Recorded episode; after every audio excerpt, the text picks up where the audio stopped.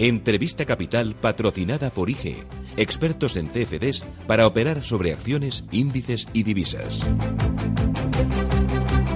8 y 13 minutos de la mañana. Enseguida vamos con nuestra tertulia, la tertulia capital. Pero antes de nada, vamos a acercarnos a Banco Central Europeo. Hoy es la reunión más importante del año. David Cano, ¿qué tal? Muy buenos días. Hola, ¿qué tal? Muy buenos días. ¿Es la más importante? De este año, sí, y tal vez de la historia reciente del Banco Central Europeo, es verdad. Bueno, David Cano es director general de AFI. Eh, ¿Qué esperar? ¿Por qué es tan importante esta reunión del Banco Central Europeo? Es importante porque va a ser la vez en la que el BCE bueno, ajuste a la baja ese programa de compra de, bonos, el llamado APP, y en concreto el componente de la deuda pública, el PSPP, donde seguramente anuncie que a partir de enero del próximo año esa compra mensual de bonos de deuda pública, como digo, pues se reduzca incluso hasta la mitad, ¿no? hasta la zona de los 30.000 millones de euros.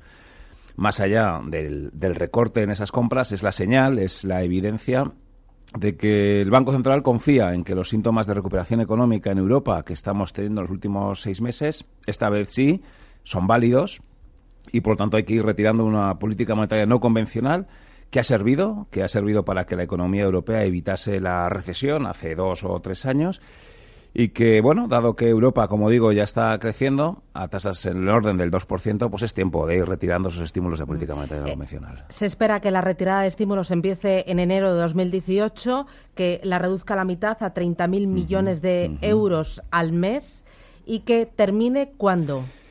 Ahí tal vez, perdón, hoy nos dé una pista, pero tal vez hasta el final del 2018. Yo creo que podemos pensar que durante todo el año 2018 el Banco Central Europeo va a estar comprando bonos en menor cantidad, pero como digo, seguramente hasta, hasta diciembre. De tal forma que eso aplaza la posibilidad de subidas de tipos de interés. Si miramos lo que ha pasado en Estados Unidos, en Estados Unidos dejó de comprar bonos en octubre del 2014 y no fue hasta diciembre del 2015 cuando empezó a subir los tipos de interés. Pues algo así puede pasar en Europa, que ahora empiece a reducir el tamaño de las compras, que deje de comprar a final del 2018 para que a final del 2019 o incluso en el 2020 empiecen las subidas de los tipos de interés. Pero la economía no tiene que estar muy bien cuando las subidas de tipos de interés no llegarían hasta finales de 2019, 2020 y la economía europea no sería ahora capaz de soportar una subida ni de 0,25 Bueno, ese es el punto de debate, eh, si la economía está o no preparada para un endurecimiento de las condiciones monetarias. Eh, la gran ventaja que tienen los bancos centrales en general y el BCE en particular es que no hay inflación. El crecimiento de los precios es del orden del 1, 1,5% y por lo tanto pueden permitirse ser muy graduales en el endurecimiento de la política monetaria. Quiero decir, prefieren correr el riesgo de ser poco agresivos y tal vez que luego haya un recalentamiento a ser agresivos subiendo los tipos de interés y provocar una nueva, una nueva crisis. ¿no? Y como digo, el contexto de baja inflación es lo que les permite ser muy prudentes, ir muy poco a poco en ese endurecimiento de la política monetaria. Si finalmente eh, hoy Mario Draghi confirma lo que espera el mercado, que esa reducción de estímulos monetarios de la compra de deuda comience eh, en enero de 2018 y vaya a un ritmo de 30.000 millones de euros al mes, ¿el mercado reaccionará de forma positiva? ¿La bolsa, los bonos, el euro?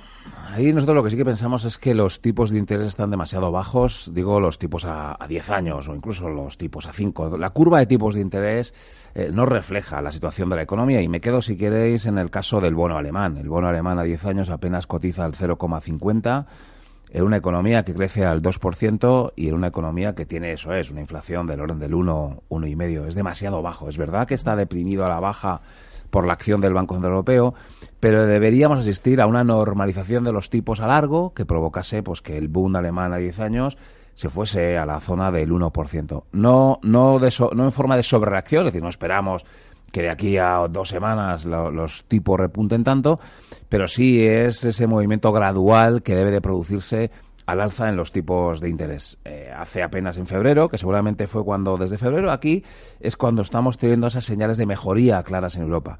En febrero creo recordar que el bono alemán estaba prácticamente en el 0%.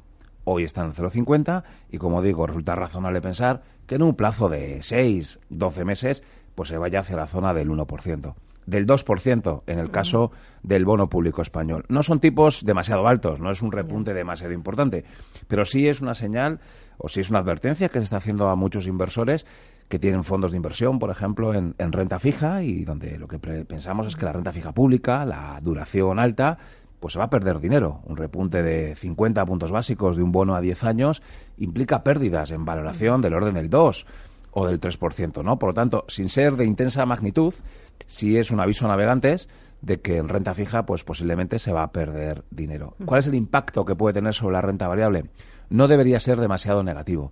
Sabemos que un repunte de los tipos es malo para la valoración en renta variable, pero a cambio en el numerador lo que tenemos es un incremento de los beneficios, es decir, la recuperación macroeconómica está plasmándose en un aumento de los beneficios empresariales del orden del, del 10% esa mejoría de los beneficios tiene que ser más que suficiente para compensar el efecto negativo de la subida de los tipos de interés. ¿Y el euro cómo se espera que reaccione? Y ahí es donde tenemos un poco el corazón partido, ¿no? ¿Qué pasa con el tipo de cambio del euro? Es verdad que un endurecimiento de la política monetaria de Europa, una mejoría de nuestro ciclo económico debe favorecer que el euro se aprecie.